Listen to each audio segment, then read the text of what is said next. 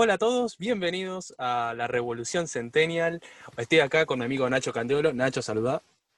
Buenas noches, ¿cómo andan? ¿Cómo anda el público? Bueno, y hoy, eh, en este día de cuarentena, vamos a hablar sobre los cambios de fondo. Y estos cambios de fondo eh, realmente son de fondo, realmente son cambios eh, en un paradigma, son ideas que se debaten, que son muy profundas y que, bueno, también tienen algo de polémica, vamos a decirlo. Y tiene que ver mucho con el tema del feminismo y de las mujeres y demás. Creo que ya sabemos por dónde viene la cosa. Así que vamos a empezar a hablar del aborto. Nacho, si quieres dar tu opinión sobre el aborto. Mi opinión personal sobre el aborto es que eh, estaría bueno que sea legal, estaría también bueno que sea seguro, pero no coincido en que sea gratuito, porque pienso que se tendría que pagar un impuesto al aborto cosa que no, le caería bien a nadie, calculo, o a un gran grupo de la sociedad. Y entonces, eh, porque todo se paga, todo se paga, nada es gratis. Entonces, eh, gratuito considero que no puede ser. Y debido a eso, creo que si estás embarazada y sufriste alguna violación o o algo que no fue de, parte de tu consentimiento como mujer, mm. eh, creo yo que mm, podés eh, pedir un, préstamo, podés eh, pedir un precio accesible por el aborto, ¿no te parece? Sí, a ver, coincido mucho en lo que decís. Realmente no creo que tengan que pagar impuestos a las personas para hacer un aborto, digamos, gratuito, porque hay gente que, convengamos, no está de acuerdo con el aborto y esa persona no tiene por qué pagar algo con lo que no está de acuerdo. Es como que, no sé, vos no estés de acuerdo con, que, con la minería porque contamina mucho, pero digan, bueno, vamos a usar los impuestos de la gente para fomentar la minería. Y como que no te va a gustar, porque vas a decir, yo no estoy a favor de eso, no quiero que gasten mi dinero en esas cosas, ¿entendés? Pero... Claro. Yo soy de esas personas que, bueno, que cree que al fin y al cabo el aborto no tiene que ser gratuito porque también me parece que juegan mucho con eso, pero en realidad es sacarle plata a la gente para hacer abortos y bueno, como dije, no todo el mundo está de acuerdo, por lo tanto, no todo el mundo debería pagar eso.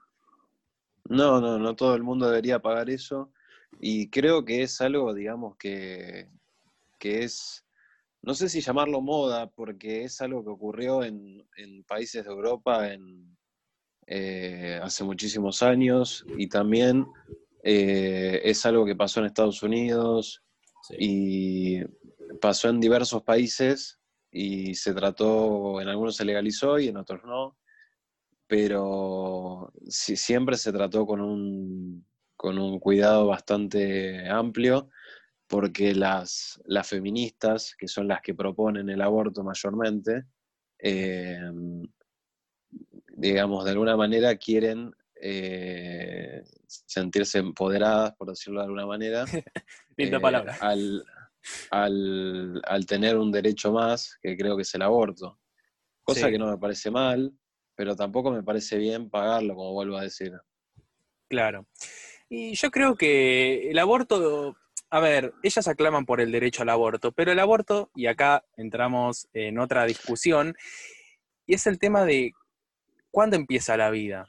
Porque vos decís derecho para la mujer, pero si lo que está dentro de la mujer está vivo, es un ser humano, bien no, es, no está desarrollado del todo, no puede hablar, no, pero tiene un corazón, tiene un cerebro, tiene un sistema nervioso, tiene órganos, digamos, si es... O va a tener, digamos, todas esas cosas a, futuro, o sea, a futuro va, va a desarrollarse un, eh, un niño, un bebé, y, de todas maneras ese organismo va, a mm. proliferar.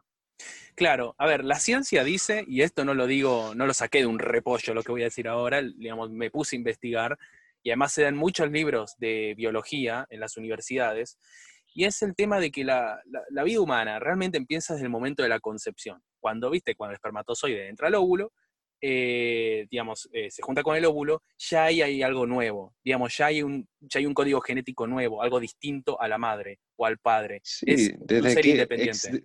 desde que hay células prácticamente desarrollándose, eh, ya podríamos hablar de un nuevo individuo y ya podríamos hablar de vida. No es, que la vida empieza cuando ya es un feto, ni en la etapa de feto, no, no es así.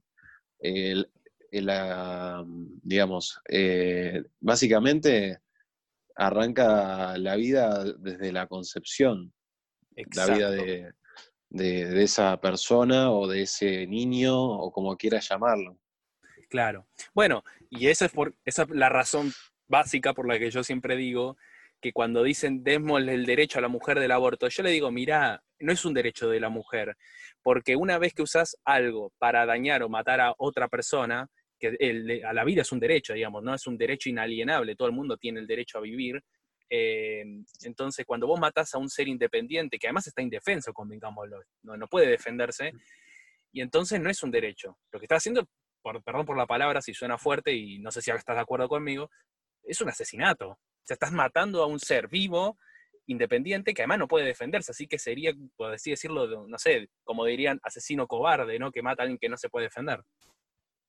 Sí, es un, es un asesinato, no sé, si la, no sé si la palabra más adecuada, quizá eh, eh, haya otro término para definirla, pero está claro que estás eh, de alguna manera directa o indirecta matando, sea químicamente o, extraccionalmente al, ser, digamos, al, al, futuro niño que, que, está por nacer, pero también hay que tener en cuenta a las mujeres que son violadas, a las mujeres que, digamos, eh, van a tener eh, hijos con malformaciones em, o, niños con, ciertos problemas que quizá la, mujer no está preparada para, para, digamos, para llevarlo ella en su vida. Entonces, eh, es, es, un problema, la verdad que muy, muy complejo de, llevar desde una perspectiva eh, directa. O sea, hay muchos casos en los cuales uno puede meterse a, hablar y decir, bueno, ¿en qué momento necesito yo este aborto? Mm. Bueno, a ver, convengamos que el aborto eh, es legal en momentos donde la madre se ve en peligro, o sea, su salud se ve en peligro por, el bebé que tiene dentro, entonces ahí sí se puede hacer un aborto porque el, peligro lo tiene la madre. Y en el caso de violaciones, también se, contempla el aborto, digamos, se contempla el, poder hacer un aborto. Pero pedir, abortos porque sí, digamos, porque yo que sé, estabas con tu novio o con tu novia y bueno, usaron mal el forro, usaste mal el forro y, o tu novio usó mal el forro, ¿viste? Y sí, bueno, mal el preservativo. Claro, eso ya, digamos, no es algo que es ajeno a vos, porque vos pudiste haberle dicho, ponete bien el forro, o hay gente que directamente ni lo usa, entonces vos decís, y mirá, si te estás arriesgando tanto y después no vengas con el tema del aborto, pues si vos también no lo usás. Sí, claro, igual en ese caso, por ejemplo, yo, eh, si vos no, no querés tener eh, un niño, o no querés tener un hijo eh, cuando nazca, eh, yo daría la posibilidad de hacer un aborto pago, mm. pero también, tiene, también es la cuestión ética del, médico, porque hay muchos médicos que se oponen al aborto, eh, y no solamente es ese grupo el cual se, o sea, es uno de los tantos que, se opone al, al, aborto. La iglesia se opone terminantemente al aborto, la iglesia representa, aunque no lo creamos, un grupo bastante amplio de la sociedad, ¿no? Y claro, a ver, la Argentina desde sus inicios es un país cristiano, lo cual, ojo, quiero aclarar porque hay gente que no lo sabe, que a veces dicen que eh, Argentina es un país súper cristiano y que, nunca admitió otra religión. En el artículo número 2 o 3, ahora no recuerdo bien, de la Constitución Nacional, ya en 1853, cuando Alberdi la formuló, ya decía ahí que todo el mundo podía eh, digamos, rendir culto a la religión que, él, que la persona creyera conveniente, eh, que había total, total libertad en eso. Pero bueno, el país era considerado eh, cristiano, ¿no? Porque la mayor parte de la gente era cristiana. Y como vos decís, hoy en día el cristianismo eh, no es algo que se haya ido, digamos, sigue muy presente en la, en la sociedad argentina. Y sí, sí muchas, muchas familias son, son creyentes, tanto los padres como los hijos, como las abuelas, como los abuelos como los abuelos. Y, eso aunque no lo creamos, los jóvenes, más jóvenes de la sociedad, los centennials o los millennials, tenemos que entender que hay un montón de grupos de la sociedad que es cristiana y que se opone terminantemente al aborto, que no tiene nada que ver con ser un pro vida, simplemente que los principios de, esa religión, o sea, del cristianismo, eh, se oponen a matar a, a, un hijo o a un futuro hijo, vamos a decir. Claro. Exacto. La iglesia tiene sus creencias y se tienen que respetar como tal. No podemos estar eh, criticando a los, a los, católicos. Porque es algo cultural, no, es algo que, vos digas, bueno, eh, lo puedo cambiar porque por, por, lógica científica. No, es algo cultural, o sea, es como que del día para la mañana digas no se come más asado en Argentina porque eh, puede traer una enfermedad. Exacto es, algo cultural el asado en Argentina y no lo vas a sacar. Alguien llega a decir eh, eso y, lo, sacan a patadas del país. No, no, lo, sacan volando, o sea, no. pero a lo que voy con eso es que mm, al, ser algo que está tan inculcado en la gente, eh, vas a tener, por lógica, a ese sector en contra. Y es un sector, aunque no creamos, bastante amplio, y que tiene mucho poder de voz, vamos a decir, en, la sociedad. Claro. Bueno, y eso, por ejemplo, de la iglesia que estamos hablando, que en la sociedad tiene una influencia, no quiere decir que la iglesia esté pegado al Estado. Realmente la iglesia ahora no está junto al Estado, como muchos dicen. ¿No viste que está el movimiento de este separación iglesia del Estado? Digamos, el Estado no está, eh, digamos, unido al Estado digamos, no es así. Realmente desconozco, sí, realmente desconozco si, si alguna que otra iglesia recibe fondo del Estado, y bueno, eso se puede discutir, pero no es que la iglesia era como antes, en la Edad Media, donde la iglesia tiene un poder increíblemente eh, grande. Incluso en el siglo XIX, principio del siglo XIX, siglo XVIII, la iglesia seguía teniendo un poder inmenso, y eso paulatinamente se fue, eh, digamos, reduciendo ese poder. Sí, claro, y también eh, más allá de que se haya reducido, creo que Argentina es uno de los países más laicos a nivel, a nivel social, porque eh, tenemos después de Israel y después de Estados Unidos la comunidad judía más grande del, mundo, por ejemplo, por decirte algo. O sea, no es que solamente está el, cristianismo, no, es, que solamente está el cristianismo inmerso. Claro. bueno, Está bien, eso, eso habla bien de nosotros. No somos ultra, hiper, mega católicos al 100%. Somos un país bastante diverso en, en religiones, lo cual me parece también perfecto porque la diversidad es lo mejor que le puede pasar a un país. Sí, no sé si lo mejor, pero, pero bueno, genera opinión y genera eh, conflictos, pero también genera soluciones. Y la idea es que se pueda llegar a un acuerdo de la manera más pacífica posible en cuanto al, aborto y, en cuanto a las religiones también, ¿no? Pero más enfocado en el aborto. Bueno, eso justo que dijiste de forma pacífica, esa palabra pacífica, lo quiero dejar más para el final, porque quiero hacer un comentario al respecto y si querés vos también das tu opinión al respecto. Pero ahora quería centrarme en otro aspecto del aborto, porque ya dijimos el tema de, de que sea gratuito o no, digamos, eh, Nacho y yo coincidimos en que no debería eh, ser gratuito porque nadie tiene por qué pagar algo con lo que no está de acuerdo. Eh, el tema de la legalidad, el tema de que, bueno, está, digamos, se ve contemplado cuando hay un riesgo de la madre de morir por tener el hijo o de la violación, pero ahora quería hablar del seguro, esa palabra, seguro, aborto seguro. ¿Vos qué opinás al respecto sobre eso del aborto seguro?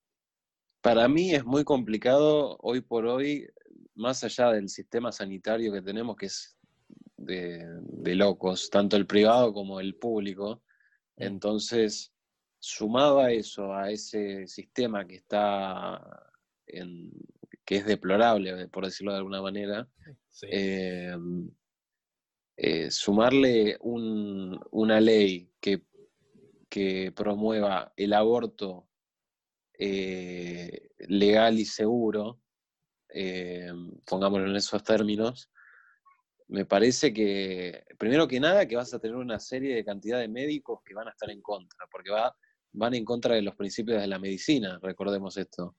Eh, em, el matar a, un, ser humano. Entonces vas a tener médicos que van a estar a favor y van vas a tener médicos que están en contra. Entonces ahí van a salir las clínicas especiales del aborto, eh, que van a terminar siendo un negocio como es en otros países. Claro. Bueno, hablando de negocios y del aborto, eh, no sé si ubicás la empresa Plan Parenthood. Es una empresa multinacional que, ojo, tiene más sucursales de abortos que sucursales de McDonald's en todo el mundo. Ojo lo que te estoy diciendo. No, no lo sabía. Bueno, es un Plan Parenthood es, sí, Plan Parenthood es una empresa multinacional que tiene más sucursales donde se realizan abortos, en los, claramente en los países donde está legalizado, pero bueno, tiene más sucursales que McDonald's. Es decir, no me acuerdo ahora exactamente la cifra, pero son decenas de miles de clínicas en todo el mundo. Es, es, una cosa asombrosa. Y yo creo que el aborto, el aborto, no es seguro, por lo menos del todo, porque ahora me decís tu opinión, pero ahora digo la mía, el tema de que eh, cuando te dicen que el aborto es seguro, te lo venden como si fuera algo simple, ¿no? Como que entras a la clínica, le decís, che, me quiero sacar lo que tengo dentro, te anestesian y después te vas toda contenta. Y es cierto, algunas chicas les puede llegar a pasar y tienen la suerte de que no tienen problemas, eh, eh, digamos, posteriores al aborto, ¿no? Pero hay muchas mujeres, y lo he escuchado, porque hay mujeres que, hablan de esto, pero muchas no lo hacen igual, ojo, no, no dicen sus experiencias traumáticas, pero bueno, hay casos de mujeres que hicieron el aborto y tienen después problemas psicológicos, sienten una tristeza absoluta, eh, se sienten mal físicamente. Digamos, no es algo que se haga así fácil y que en un día te sentís de lo re, bien. Decíamos, es algo más complejo. Claro, porque de alguna manera vos naturalmente estás eh, brindando nutrientes, estás brindando sustancias químicas a, ese niño que está por nacer y de la nada te lo estirpan. Y, no es algo natural, vamos a decir, en, eh, los humanos. Lo natural sería que la mujer eh, cargue con nueve meses de, embarazo y lo, tenga su hijo. Pero eh, debido a eso, puede traer eh, secuelas, puede traer este, problemas de salud, problemas respiratorios. Igual la gente no habla mucho de esto porque no sabe o no, no, lo dice o nadie, o nadie se anima a decirlo, pero, pero puede llegar a traer problemas de la salud igual para la mujer, por más que digan que sea seguro. Sí, bueno. lo hacen en una clínica privada. Claro, a ver, aprovecho este momento, las mujeres que nos están escuchando ahora, seas pro aborto o anti aborto, digamos. La cosa es esta. Cada persona es un mundo, dicen, ¿no? Porque cada persona siempre reacciona distinto a distintas cosas.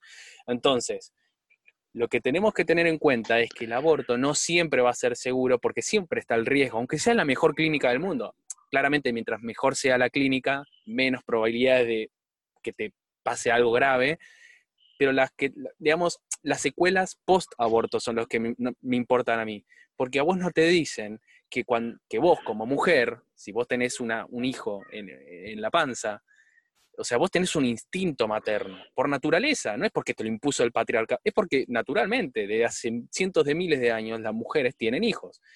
Y si te, a vos te lo extirpan, es normal que, te sientas mal. Tu cuerpo no va a reaccionar bien a, ese hecho. Entonces, hay que tener muy en cuenta esto y pensarlo bien, pensar bien eh, cuando uno quiere hacer un aborto, cuando dice que sea legal y que, bueno, hacerse un aborto es súper fácil, hay que pensarlo bien. Sí, otra opción también que se plantea demasiado, eh, que estaba contraria al aborto, es el hecho de dar al niño ya eh, nacido en adopción. Claro. Eh, esa es una opción para no, matarlo, pero también, bueno, hay quejas desde el otro lado que dicen que si vos lo, lo dejas en adopción es muy poco probable de que lo adopten. A ver. Yo creo que, yo creo que sí, no. Mira, a ver, lo que pasa es esto. Por lo menos acá en la Argentina, eh, no sé, desconozco casos de otros países, pero acá en la Argentina el tema de las adopciones está regulado por el Estado, es estatal. No hay un libre mercado del, digamos, de los orfanatos, por así decirlo. Y digamos, mientras más burocracia le metes a la cosa, más complicado es conseguirlo, más tardas, y eso desincentiva a la gente. Digamos, si tenés una pareja que está ansiosa por tener un hijo y no puede tenerlo porque la madre es infértil o lo que sea, o el padre no, es también infértil, y bueno, entonces si tienen tantas ganas, lo aguantarán, pero hay mucha gente que no está dispuesta porque no, no, no es fácil adoptar, te la hacen difícil. Yo creo que si vos liberalizás el mercado de los orfanatos, va a haber competencia para que sea más efectivo, más rápido, y para que además al chico lo cuiden mejor, porque mientras más competencia haya, más querés que el chico esté bien, sano, y más querés que sea fácil para que los padres puedan adoptarlo rápido y de forma sencilla. No sé qué opinás. Sí, también eh, no creo que sea la solución que haya un sistema único. Eh, para mí debería haber un sistema como el que tiene, por ejemplo, Estados Unidos, que hay orfanatos por todos lados, no es que hay uno concentrado en un solo lugar, este, eh, qué sé yo, y la gente tiene una cultura que dice, yo puedo adoptar a un niño, en un orfanato y yo hago los papeles legales y si el niño está de acuerdo puede venir eh, conmigo y, formar parte de la familia. Claro. Y le pones tu apellido y se terminó la situación. Acá tenés un sistema que es único y que desincentiva, digamos que, sí, desincentiva a, la, a la gente a adoptar niños. Porque, ¿cuándo escuchaste vos, por ejemplo, Gabo, que te digan, vamos a adoptar un chico? Muy pocas veces, me imagino. No, nunca. Alguna pareja, alguna pareja, algunos padres. Creo que nunca, o, alguna una vez, o sea, no es algo que sea normal. Eh, y también, desde esa perspectiva, eh, me parece que tendría que hacer mucho enfoque el Estado en eso, en decir, bueno, podemos hacer una apertura de, aunque suene muy, muy económico esto, eh, más que humano, porque la, realidad es que es más humano que económico, eh, em, podremos hacer un libre mercado de, este, de orfanatos y que ahí la gente pueda eh, capitalizar y también que pueda informarse sobre lo que puede hacer una pareja si quiere adoptar, ¿no? Claro, es que a ver, el sistema de libre mercado lo que fomenta siempre es la competencia, ¿no?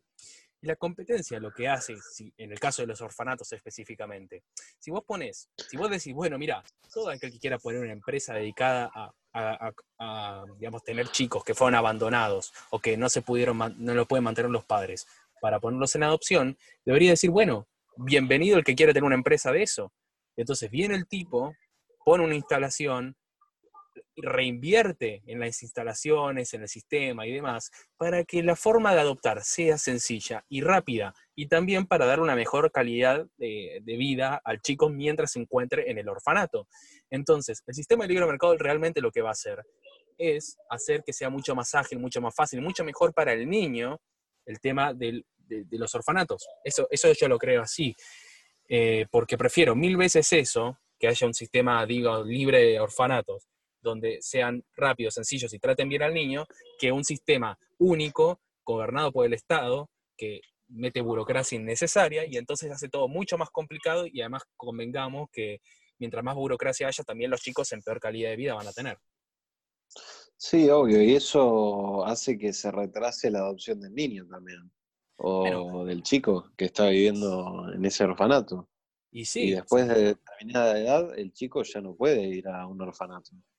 Y no, bueno, ahí es cuando, por eso digo que el sistema de libre mercado va a ayudar a eso. Entonces, resumiendo el tema del aborto, porque si no, digamos, queda todo muy en el aire, vamos a hacer un breve resumen.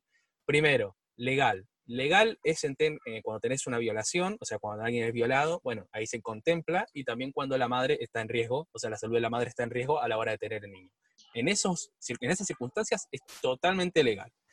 Gratuito, como bien dijo Nacho, como bien digo yo, o sea, en esto concordamos, es en el tema de que no debe ser pagado por todo el mundo porque hay mucha gente que no está de acuerdo y no tiene por qué pagarlo, no tiene por qué pagar impuestos para que una persona que está de acuerdo con el aborto lo haga, así que no debería ser gratuito. Y el tema del seguro, no siempre es seguro porque hay que tener las consecuencias post-aborto. Porque muchas veces dicen, no, bueno, es una boludez. No, no es una boludez. No es algo fácil y las secuelas que puede llegar a tener son complicadas. Entonces, ahí quedan esos tres aspectos del aborto que, bueno, todas las feministas van, eh, digamos, pronunciando. Pero hay otra cosa del aborto que quiero hablar y después vamos a pasar a otro tema que es igual de interesante. Y, quiero que me digas qué opinas de esto, Nacho. Dale. Em, el tema de que te dicen una persona, o sea, una mujer tiene que abortar o debería tener el derecho a abortar si no tiene los suficientes recursos para soportar al niño, ¿no? Y bueno, ya dijimos que por el tema de que el tema de los orfanatos en Argentina es un tema complicado porque hay mucha burocracia y demás, no van a poder darlo en adopción o no van a querer darlo en adopción.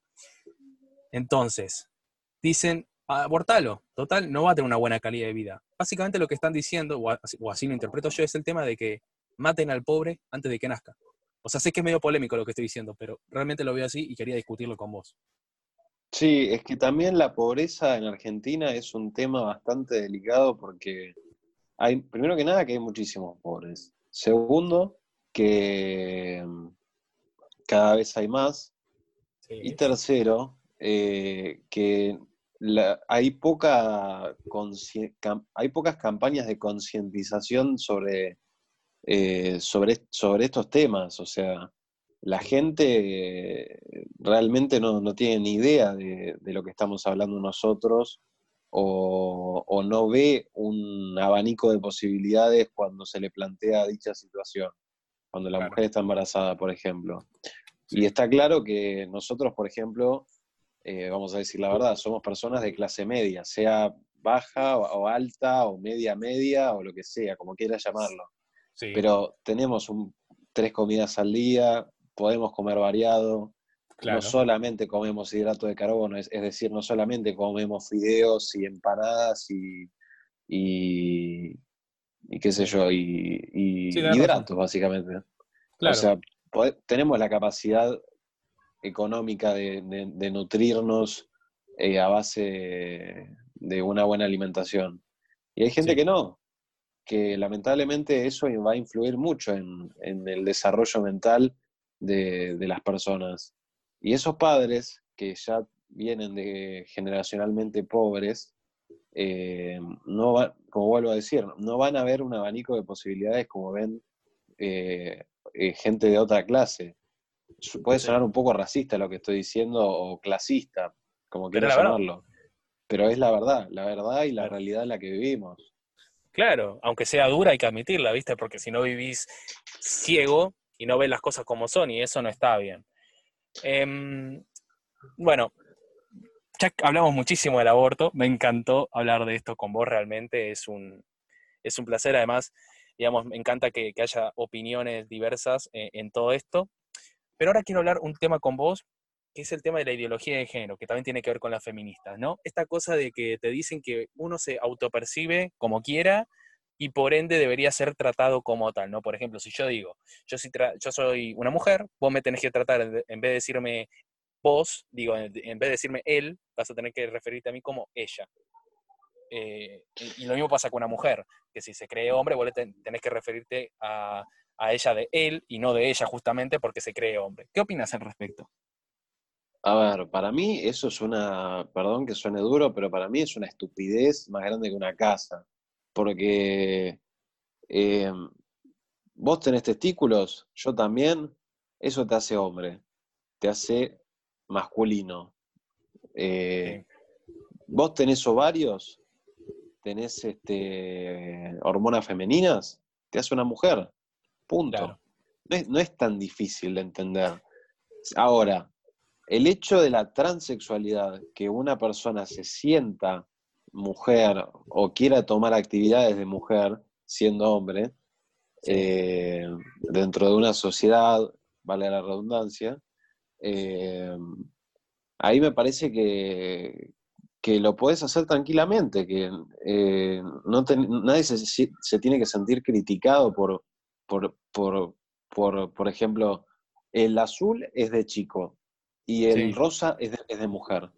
A mí la verdad que eso no me parece, me parecen estigmas de la, de la sociedad que, que no tienen ningún sentido. O sea, para mí, si querés vestirte con un vestido eh, siendo hombre, vestite con un vestido. Si querés usar remeras color rosa o, o chupines en el laburo, eh, color violeta, usalos. O sea, Claro, ¿Qué na- sé nadie yo? te dice que no. Nadie te dice que no, qué sé yo, o sea, pero hay formalidades en las cuales está mal visto eso. Eh, bueno. Pero yo no, no, no es que lo veo mal, simplemente que me pongo del lado biológico y del lado científico y digo, Claro. vos, hombre, tenés testículos, tenés espermatozoides, tenés la voz más grave que una mujer, Mm, eh, tenés una capacidad eh, física más grande o fisionómica más grande, por lógica. sí, Eh, vos, mujer, tenés un útero, eh, tenés este, la capacidad de procrear, tenés la capacidad, eh, tenés, o sea, tenés capacidades diferentes a las del hombre, básicamente. claro. Y, del, sea, ho- sí, a y ver, del hombre para con la mujer. Entonces, exacto. ahí me parece que la ideología de género falla muchísimo y no me parece un tema que, que sume. Me parece que es un tema que resta. Sí, a ver, la ideología de género, a ver, convengamos que acá ni Nacho ni yo, la claro, el público en general, no estamos diciendo que está, a ver, él mismo lo dijo, que si vos querés hacer, si vos querés ir de chupín violeta al trabajo, hacelo, nadie te va, o sea, digamos, no te vamos a reprimir y decir no lo hagas. Vos si querés hacelo. Si vos querés ser transexual y cambiarte tu apariencia de hombre a mujer, o viceversa, hacelo, nadie te va a decir que no, ¿ok? Quiero aclarar eso, porque si no la gente, viste, nos tilda de fascistas. Nosotros no decimos eso. Cada uno que haga lo que quiera con su vida privada. Lo mismo con los homosexuales, lesbianas, etc. Pero a mí lo que me molesta... acá- el- Acá sí. nada más es, es- estamos haciendo opinología sobre lo que nosotros consideramos, eh, en, o sea, en cuanto a los temas que consideramos en, en, este, en la sociedad en la que vivimos, porque hay muchas Claro. cosas que, que se dicen, pero que no se piensan. Y, que no, y todo, todo tiene una lógica a pesar de, de, de- de que, una- de que ciertas personas no estén de acuerdo.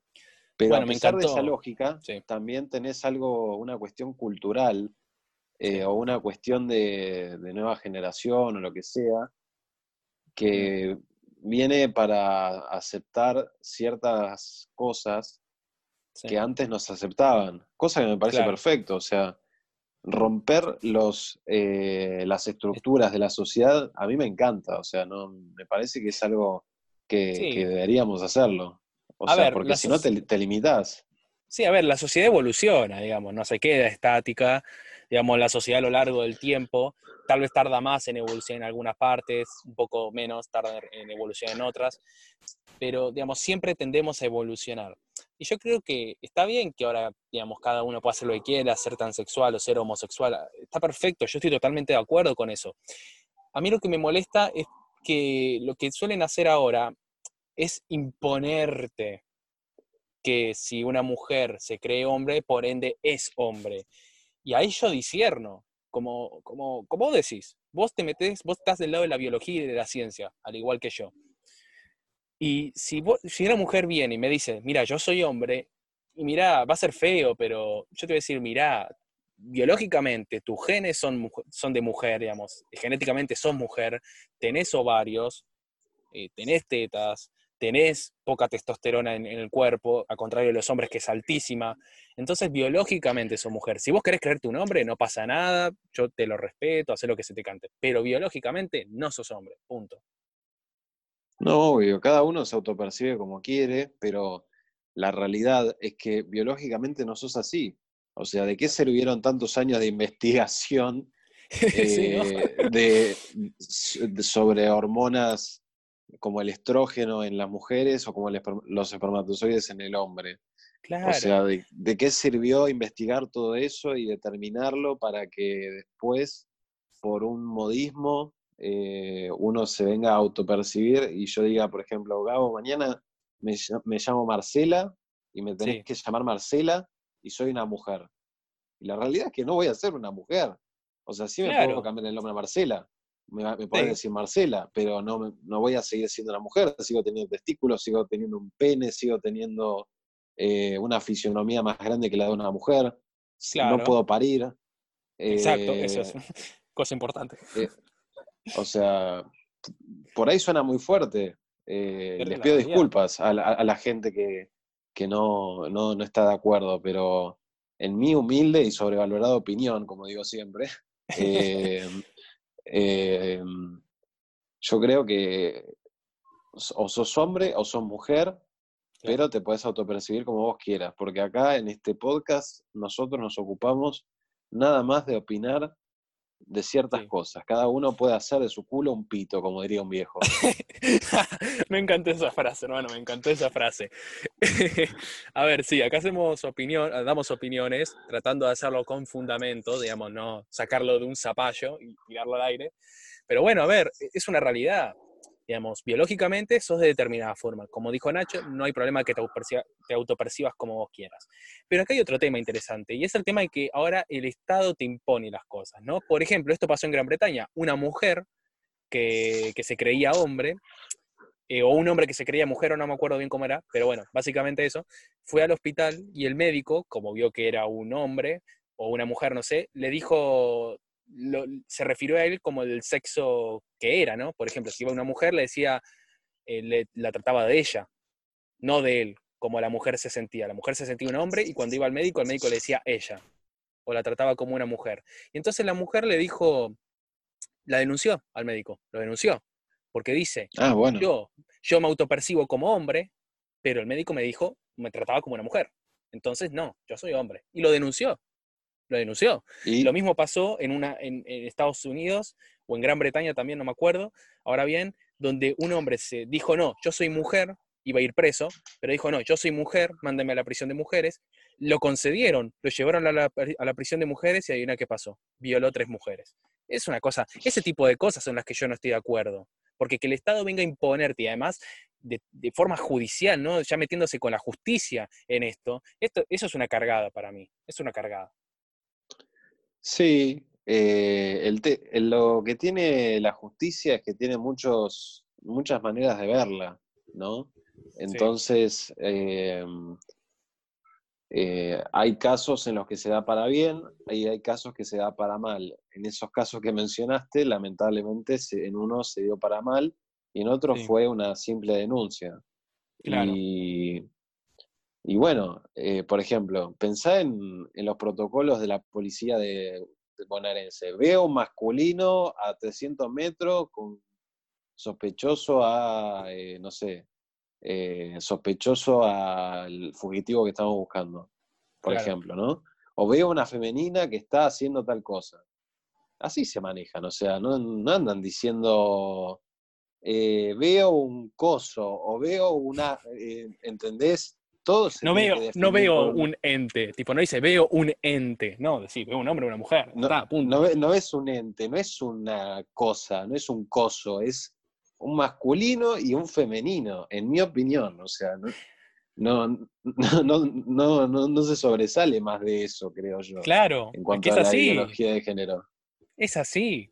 A mí lo que me da bronca, y ya tenemos que ir cerrando, pero para resumir, básicamente, la ideología de género para mí no está mal en el sentido de que uno se puede percibir como, como quiera, pero lo que sí me molesta de ideología de género es que siempre eh, lo que hace es meter al Estado, ¿no? Meter al Estado para que, que te imponga tal cosa. Y eso de imponer, de que el Estado venga y te imponga, que, que tenés que tratar a una persona de tal forma, o inclusive llevarlo al- al- a, lo judicial, de, de decir, bueno, está bien, eh, si no lo tratás como ella quiere, si ella es una mujer pero se cree hombre y vos por alguna razón te referís de ella, entonces vas preso si ella te denuncia. Eso no es así. Y además otra cosa, hay gente que, digamos, por ejemplo en Argentina, una persona, un abuelo, un anciano, lo que hizo fue cambiarse su género y se jubiló antes, porque era mujer, ¿no? Las mujeres se jubilan antes. Entonces, ese tipo de cosas son ridículas y no deberían pasar. Así que, la bueno, argentinidad al palo, la viveza argentina al palo. bueno, claro, pero también esto puede pasar a nivel global. O sea, acá puede que se aprovechen un poco más, pero bueno, a nivel global es así. Bueno, Nacho, eh, yo ya di con esto una conclusión mía. Ahora, si querés dar una conclusión tuya y cerramos. Sí, yo creo que resumiendo eh, todo lo que hemos mencionado, eh, creo que el aborto, como bien dijiste vos, que coincido bastante, eh, tiene que ser legal, tiene que ser lo más seguro posible, pero no debe ser gratuito. Y para mí deben haber, si, se legaliza y si la gente realmente a nivel democrático está de acuerdo, se tienen que dar una serie de clínicas en las cuales el aborto sea pago y sea lo más seguro posible con médicos profesionales con consentimiento de médico, porque si no, eh, no se podría realizar en ningún lado. Y aparte de pensar en la tasa de muertes en Argentina por abortos, creo que eran 37 en el 2018. Representa el 0,025% de las muertes de mujeres en total. Es, más o menos es, algo, si hablamos a nivel demográfico, a, nivel eh, macro, es nada prácticamente. O sea, es nada, es una lucha que se está haciendo por, por 37 personas. Y después la gente va a saltar y me va, me va a decir, no, pero vos sos un insensible que, que, no, no, no, no, le no proteges a la, no, no, le importan las 37 muertes que ocurren en Argentina. No, no es que sea un insensible. Simplemente pienso que el gasto que implica eh, hacerlo gratuito no lo vale. Entonces, claro. Eh, por ende, por eso creo que debería ser privado. Perfecto.